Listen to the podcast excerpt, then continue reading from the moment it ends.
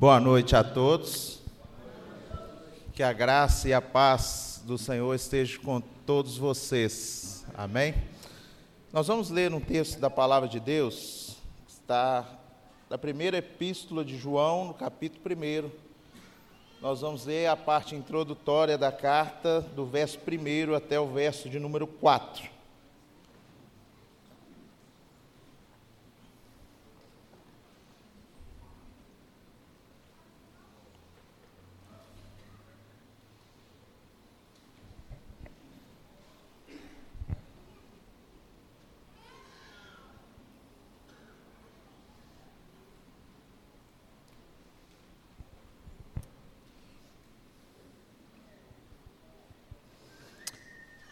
Primeira epístola do apóstolo João, capítulo 1, do verso de 1 até o verso de número 4. E o texto da palavra de Deus diz assim: eu vou ler o primeiro, vou convidar vocês a ler o segundo, eu leio o terceiro, e a igreja lê o quarto versículo. E o que era desde o princípio, e o que ouvimos, e o que vimos, com os nossos próprios olhos, o que contemplamos e as nossas mãos apalparam a respeito do Verbo da vida.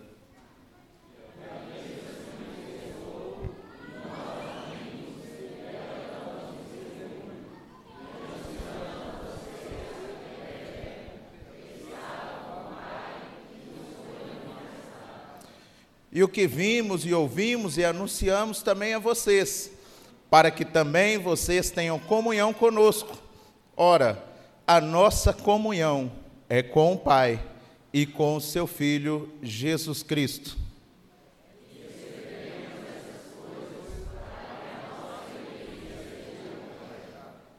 E escrevemos estas coisas para que a vossa alegria seja completa. Bendito seja o Senhor. Eu vou orar mais uma vez. Pai bendito, nós adoramos ao Senhor. Lemos a tua palavra, ó Deus, que o Senhor mesmo possa falar ao nosso coração. Senhor, vidas que entraram necessitados aqui essa noite, ouvi uma palavra acerca do Senhor. O Senhor possa falar aos corações.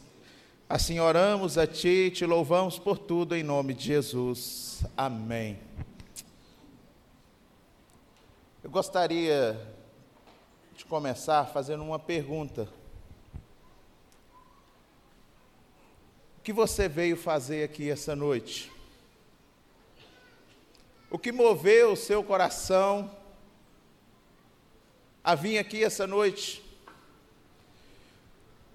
O que de fato te trouxe aqui? Qual o propósito da sua vinda aqui essa noite? Talvez você pode ter vindo aqui por um convite. Você recebeu um convite e veio então participar deste culto. Talvez você procure um significado, um propósito para a sua vida. Talvez você veio aqui com muitos problemas e espere que Deus de fato resolva os seus problemas. Eu vou fazer uma outra pergunta: por que nós, quanto igreja, nos reunimos aqui todos os finais de semana? Porque todos os domingos nós viemos a este lugar cultuar ao Senhor nosso Deus. Porque nós viemos aqui anunciar uma mensagem, uma mensagem que está conservada há mais de dois mil anos. E uma outra pergunta: que mensagem é essa? Que mensagem é essa que vale ser a, pena, vale a pena ser proclamada e preservada por mais de dois mil anos? Qual é o real motivo de nós nos reunirmos aqui? O que de fato nos trouxe aqui essa noite?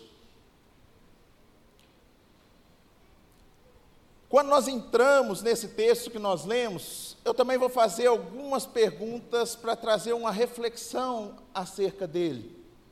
O que aconteceu lá no ano 30? O que aconteceu na cidade de Jerusalém para gerar esse movimento enorme? de um grupo de pessoas que começou a se reunir e com muito pouco tempo, o primeiro século, o segundo século, e todo esse pequeno povo que começou a se reunir se espalhou por toda a face da terra.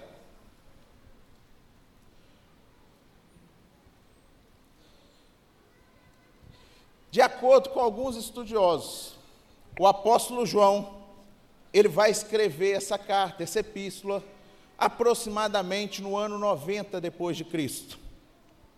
Todas aquelas pessoas que viram Jesus, que caminharam com ele, que estiveram com ele, que estiveram de perto dele, já estavam passando. Havia muitas lendas, muitas histórias, muitos boatos se levantaram naquele tempo para poder descrever o que, que estava acontecendo. Por que, que aquele grande número de pessoas que a cada vez mais se multiplicava, se reunia com tanta frequência e com tanta dedicação, e que tinham a mensagem a ser proclamada. Muitas histórias, e algumas delas até mirabolantes, surgiram. Teve uma delas que eu vou ressaltar aqui, e hoje, para nós, quando a gente vê isso, a gente acha até num tom de ironia, engraçado. Mas para quem estava vivendo lá atrás, no ano 90, ou antes disso, talvez não o enxergava de forma tão clara como nós vemos hoje, depois de dois mil anos de história da igreja. Uma das histórias que surgiu foi um espírito que apareceu e eles contavam que esse espírito passava pelos lugares, e quando ele passava por areias, ele não deixava pegadas. Havia muitas histórias sendo contadas, todas elas eram uma tentativa de explicar o que, que realmente tinha acontecido naquele lugar. O que, que realmente tinha acontecido lá no ano 30, lá no tempo onde Jesus viveu. O, o apóstolo João, ele vai escrever essa carta, essa epístola, provavelmente ele já estava ali um velhinho, um senhor, um idoso. E ele vai dizer o que, que realmente aconteceu. Porque João estava lá, ele era realmente uma testemunha ocular, ele viu tudo que Cristo fez, ele estava ao lado de Cristo. Ele foi aquele que reclinou a sua cabeça sobre Cristo. Em meio a todas essas histórias, em meio a tudo que estava acontecendo, era como se João estivesse dizendo: Olha, não se preocupem, eu vou contar para vocês o que de fato aconteceu. O que realmente aconteceu, eu estava lá, eu vi, eu sei contar essa história. Eu sei por que nós reunimos. Eu sei o conteúdo, o valor da mensagem que nós proclamamos. E João ele vai iniciar a sua carta e quando nós observamos esse verso que a gente leu, ele não fez aquela tradicional apresentação. Ele poderia ter dito assim: Olha, eu, apóstolo João, mas ele estava tão ansioso, ele queria falar tanto o que tinha acontecido, mediante a tão pouco tempo que tinha passado. E muitas histórias haviam se levantado, nós podemos imaginar que ele estava tão ansioso, ele queria dizer, ele queria falar: Eu tive lá, eu andei com ele, eu toquei nele, eu sei que Ele é a palavra da vida. Ele vai dizer assim: o que era desde o princípio. Ele inicia a sua carta dessa forma. E nós podemos fazer uma pergunta e responder para nós mesmos: o que era desde o princípio? Ou quem era desde o princípio?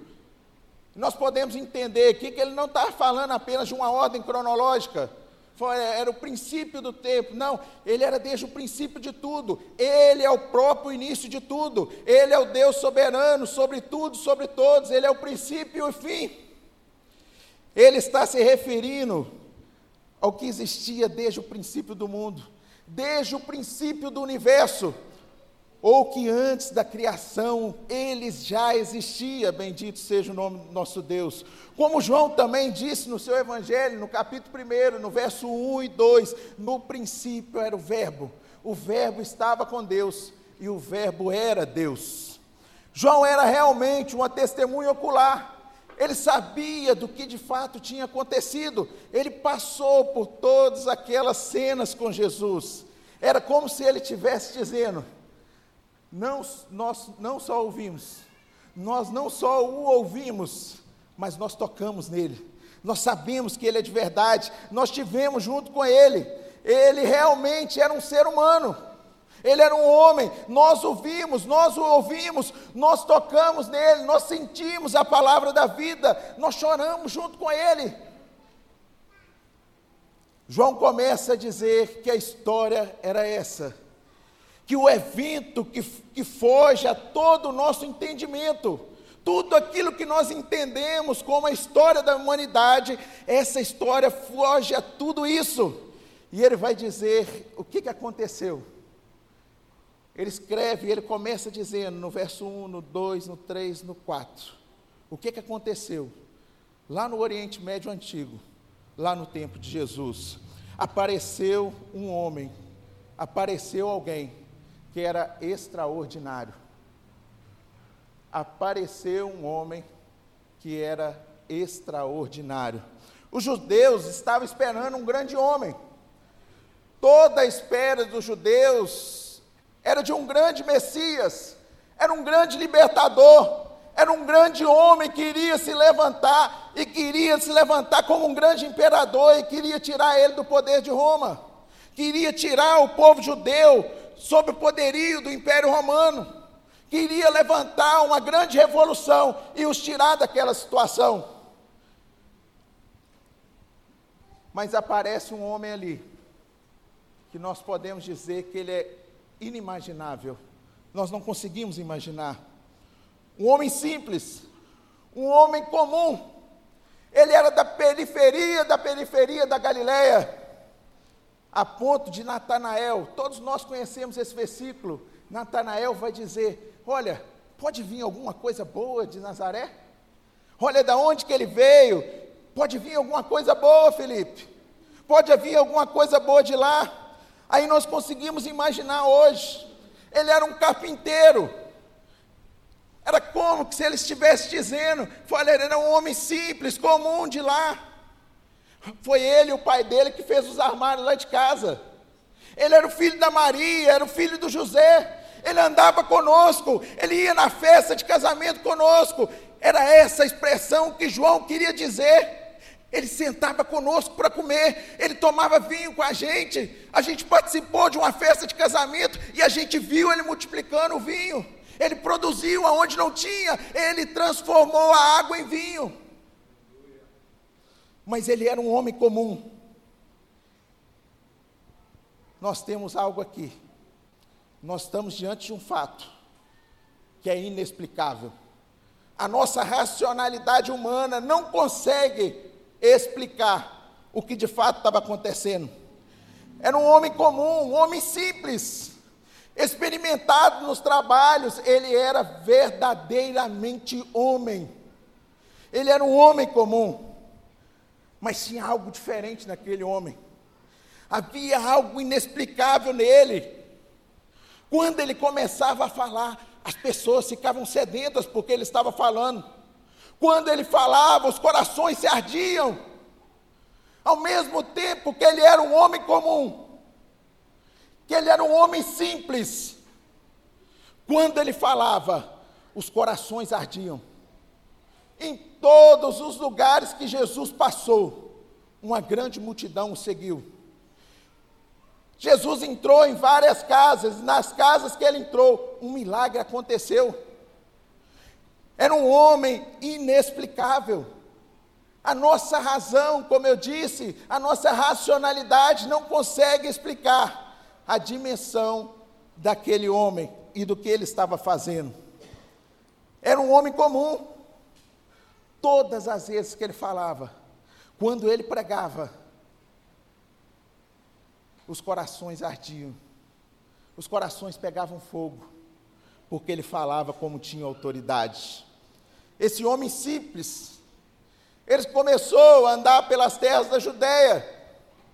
Esse homem simples começou a curar cegos, ele começou a curar paralíticos, ele começou a ressuscitar mortos, ele começou a mudar realidades de pessoas, ele mudou a realidade de uma mãe, que já tinha perdido seu esposo e agora ia enterrar o seu filho, ele mudou a realidade dela. Ele trouxe vida para o filho daquela mulher. João ele vai dizer assim: nós proclamamos a vocês que aquele que nós vimos e ouvimos e tocamos, ele é a palavra da vida. Ele era muito mais do que um homem simples. Ele era alguém que exigia uma explicação. Uma explicação precisava ser dada mediante ao homem daquele, que diz a palavra de Deus, lá no livro do profeta Isaías, que era um homem de dores, que as pessoas viravam o rosto para ele, que nele não tinha beleza alguma para que nós olhássemos para ele. Mas em meio àquele homem simples,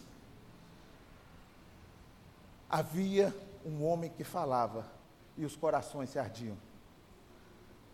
Quando ele falava, todos paravam para ouvir, a ponto de uma determinada situação, os discípulos, em meio a um mar turbulento, dizer: Quem é esse que até o vento e o mar lhe obedecem?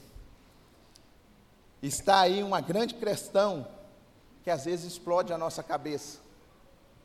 Nós, por vezes, ficamos pensativos com isso, porque está diante de nós o maior e mais maravilhoso evento de toda a história.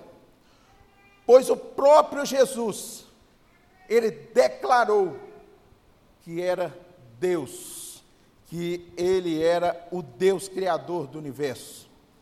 Nós podemos nos perguntar: como pode isso acontecer?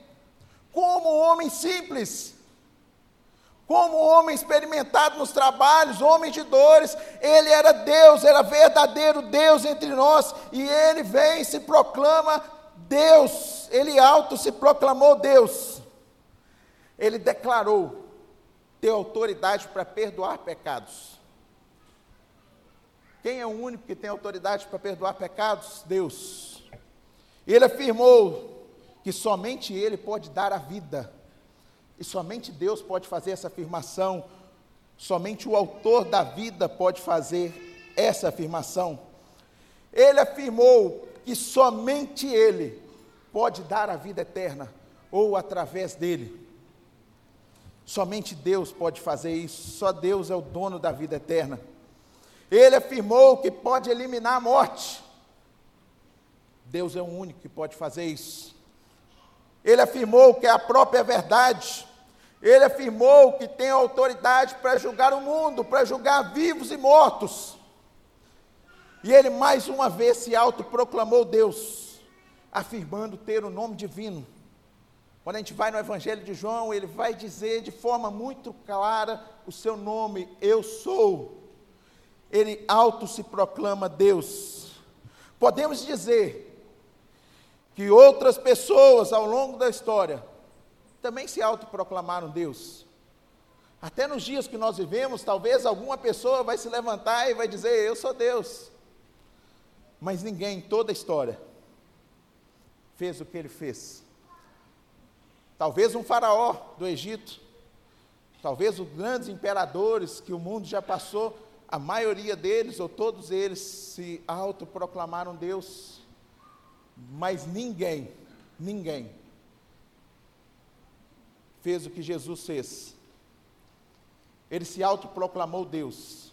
E milhares e milhares e milhares de pessoas creu que ele era Deus e continua crendo que ele é Deus.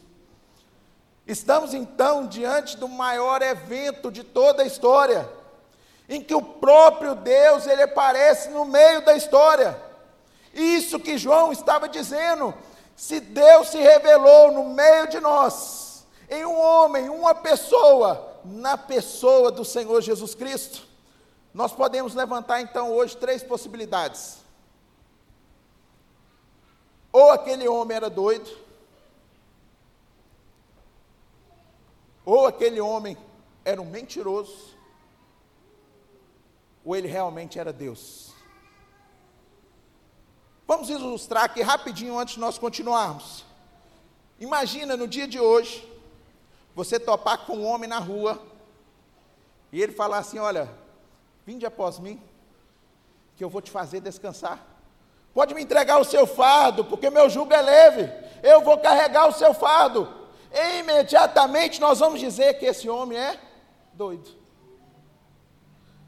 Se nós formos levantar para dizer que ele é um mentiroso, então quer dizer que ele estava fazendo de forma intencional, ele estava dizendo para uma multidão uma grande mentira. A questão é que ele viveu de maneira tão extraordinária que nós não temos como declarar outra coisa se tão somente que ele é Deus. Ele é Deus entre nós. Nós estamos diante do maior acontecimento da história. O próprio Deus se revelou e se manifestou a nós. Ele veio para restaurar a comunhão dele conosco a nossa comunhão com Ele, melhor dito. Essa é a mensagem que o apóstolo João estava dizendo para eles. Essa é a mensagem que nós proclamamos. Deus habitou no meio de nós. Ele fez morada no nome de nós, aquele que nós vimos, que ouvimos, que tocamos, aquele que é a palavra da vida. Ele foi revelado e agora nós damos testemunhos. Nós proclamamos que Ele é a vida eterna e que ele estava com o Pai, e ele foi revelado a nós. Você está diante, meu amigo, dessas três possibilidades. Você pode dizer que Jesus era doido. Você pode dizer que ele era um tremendo mentiroso. Mas eu preciso dizer uma coisa. Não vem dizer que ele é um grande professor. Não vem dizer que ele é um grande filósofo, que ele é um grande mestre da moral, ele não te deixou essa opção. A grande opção que está diante de nós é que ele é Deus entre nós. Era isso que o apóstolo João estava dizendo. O que aconteceu é que Deus veio era justamente essa mensagem que João queria transmitir. Olha, Deus veio, ele se revelou, nós o vimos, nós o ouvimos, nós tocamos nele. Nós proclamamos essa mensagem e por isso que nós estamos reunidos aqui. É por isso que essa mensagem tem sido proclamada ao longo de dois mil anos da história. É por isso que Deus se revelou e veio no meio de nós. E João continua dizendo assim no verso número 3: O que vimos e ouvimos e anunciamos também a vocês, para que vocês também tenham comunhão conosco. Ora, a nossa comunhão é com o Pai e com o Filho Jesus Cristo. João estava querendo dizer que o próprio Deus, ele veio entre nós. E porque ele veio, então nós proclamamos que aqueles irmãos e que nós hoje e que você, nosso amigo que nos visita aqui hoje, tenha a oportunidade de proclamar que Ele é Deus entre nós. Quando ele está falando aqui, quando João está falando da comunhão, ele não está falando simplesmente da comunhão nossa como irmão. Como a gente se relaciona com o nosso pequeno grupo de célula, nosso que nós falamos PGM, nosso grupo de célula, grupo de oração, não era simplesmente essa comunhão. Quando a gente continua lendo o texto, ele vai falar que é a comunhão com o Pai, que era a comunhão com o Filho. Ele veio para restaurar esta comunhão, a comunhão que havia sido quebrada. E quando nós nos colocamos diante disso, nós vemos que o problema é muito pior. Que o problema ele é muito pior. O problema ele iniciou lá no Gênesis. Quando nós observamos o que aconteceu lá no capítulo 3 de Gênesis, quando Adão e Eva comeram do fruto que não deveria comer, aquela comunhão com Deus foi quebrada. O Gênesis, o, o Éden lá no Gênesis significava exatamente isso, era comunhão do homem com Deus. Deus tinha prazer de fazer isso. Todos os dias, na virar do dia, ele descia para conversar com o homem ele descia para se relacionar com o homem. Então nós podemos dizer uma coisa, é uma grande pergunta que nós podemos dizer: por que Deus veio? Por que, que ele veio aqui? Quando nós vamos lá no, no, livro de Romanos, no capítulo 3, no verso 23, o apóstolo Paulo vai dizer assim: Pois todos pecaram e carecem da glória de Deus. O homem perdeu a comunhão que ele tinha com Deus, o acesso que ele tinha com Deus, a centelha de vida que estava dentro dele, ele perdeu. Ele perdeu o propósito e o significado da sua vida, que só tem valor, só tem significado se estiver conectado com Deus. E sabe o que, que sobra dentro de nós, ou dentro de você? Cada um precisa fazer essa reflexão. Só sobra um vazio existencial. Um vazio que nunca se preenche, que nunca cessa, que nunca para de doer, que nunca deixa de fervilhar dentro do coração. É um vazio existencial que não para de tomar conta de nós ou de você. Você precisa fazer essa reflexão. E a gente começa a se perguntar assim: quem sou eu? Qual é o significado da minha vida aqui? Qual é o propósito da minha vida? Eu preciso ter sentido para a minha vida, eu preciso ver que vale a pena viver. Nós vivemos num tempo onde nós vemos noticiários, dia e noite, de pessoas que tiraram a sua própria vida, pessoas que buscam um propósito, que buscam sentir que vale a pena a vida, todo esse anseio que nós temos dentro de nós, é por isso que a gente gosta demais de filme. Quando é de super-herói, então nós somos apaixonados. É por isso que a gente gosta de série, menos os jovens e adolescentes, só os demais. Por isso que a gente gosta disso, para dizer que a vida faz sentido, que ela tem algum significado, que a vida tem algum propósito, que ela não é um grande absurdo. Apesar disso tudo que nós gostamos, e que nós fazemos tentando preencher esse vazio dentro de nós, continua sem saciar, e a nossa sede existencial só cresce. A única conclusão que nós podemos chegar essa noite, cada um de nós, nós podemos fazer essa reflexão agora, é que nós não fomos criados para esse mundo, nós não fomos criados para estar aqui, da forma que nós estamos. Nós fomos criados para estar com Deus. Você foi criado para estar com Deus. A sua alma tem sede de Deus. Você pode ter o dinheiro que for, você pode construir o que quiser construir. A sua vida só vai ter significado e propósito se você estiver com Deus. A vida sem Deus não tem significado e não tem propósito. O apóstolo João vai dizer que com Jesus nós podemos voltar a ter comunhão com Deus. A nossa comunhão pode ser restaurada. Olha só o que, que João vai dizer lá no verso 8 desse mesmo capítulo. Se dissermos que não temos pecado nenhum, nós mentimos, nós enganamos, e a verdade não está em nós. Se confessarmos o nosso pecado, Ele é fiel e justo para perdoar os pecados e nos purificar de toda injustiça. E essa é a grande notícia do Evangelho. Jesus, ele veio para nós ganharmos a remissão, o perdão dos pecados.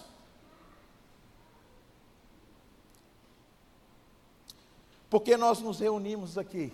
Por que, que nós estamos reunidos aqui essa noite? Eu vou voltar lá na pergunta do início para a gente finalizar. Qual é a mensagem que a igreja tem proclamado durante dois mil anos de história?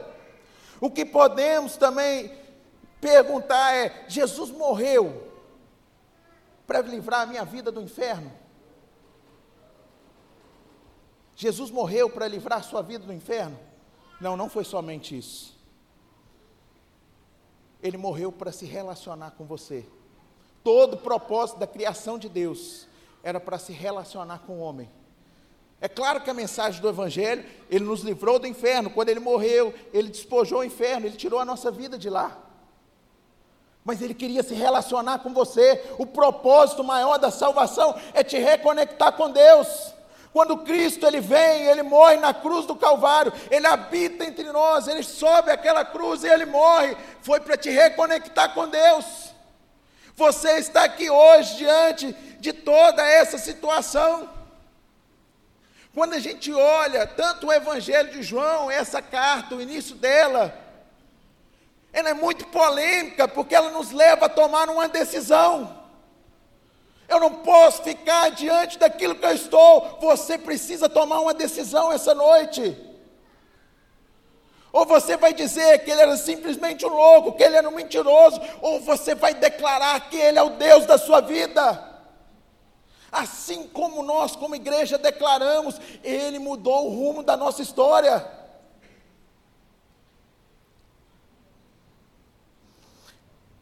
João vai finalizar a introdução da sua carta escrevendo assim: Escrevemos essas coisas para que a vossa alegria seja completa. O que João estava querendo dizer, meus irmãos, é que sem a comunhão restaurada com Deus, não tem alegria completa. Você pode estar só se enganando, não tem alegria completa. Que não existe alegria completa sem comunhão restaurada com Ele. Alegria que nós tanto buscamos, o nosso dinheiro não compra. Nós só encontramos no Cristo que habitou entre nós. Olha só, João, lá no, no, Evangelho de João, no capítulo 16, verso 22, vai dizer assim: Assim também, agora vocês estão tristes, mas eu os verei outra vez, e o coração de vocês ficará cheio de alegria, e ninguém poderá tirar essa alegria de vocês. Os discípulos estavam tristes porque Jesus iria morrer, ele estava indo embora, mas é o terceiro dia ele iria voltar, iria encontrar com eles novamente, o coração deles iria encher de alegria. O seu reencontro com Deus hoje pode encher o seu coração de alegria. E eu vou te dizer uma coisa: nada, ninguém pode tirar essa alegria do seu coração. Essa alegria que Cristo tem para você é exatamente essa. Essa é a mensagem que a igreja proclama há mais de dois mil anos. Deus apareceu no meio de nós, Ele se revelou entre nós, Ele veio para restaurar a nossa comunhão com Deus. Essa é a alegria completa que está sendo proposta à sua vida essa noite. Ela só é possível se a nossa comunhão com Deus for restaurada e a nossa comunhão é com o Pai e através do seu Filho. Não existe uma outra forma. Eu vou chamar um ministério de música aqui, a gente vai cantar uma música. E não existe outra forma. Você pode tentar, você pode buscar, você pode construir, você pode fazer o que você quiser. Essa alegria só pode ser completa no seu coração. Essa alegria só pode ser completa na sua vida, na sua história, na sua família se você se reconectar com Deus. E essa é a grande boa nova do Evangelho. Às vezes nós passamos, a gente vem um domingo na igreja esperando alguma coisa boa. Eu vou te dizer uma coisa: o melhor de Deus para você já veio. Ele morreu na cruz, ele ressuscitou o terceiro dia para salvar a sua vida. Bendito seja Deus. Nós vamos cantar com muita alegria porque nós temos a alegria completa, a alegria verdadeira, porque nós temos vida em Cristo.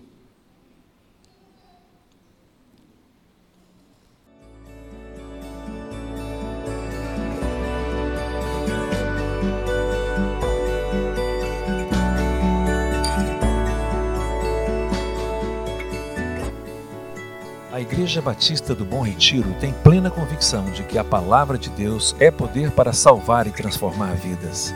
Nosso desejo é que essa mensagem tenha alcançado seu coração.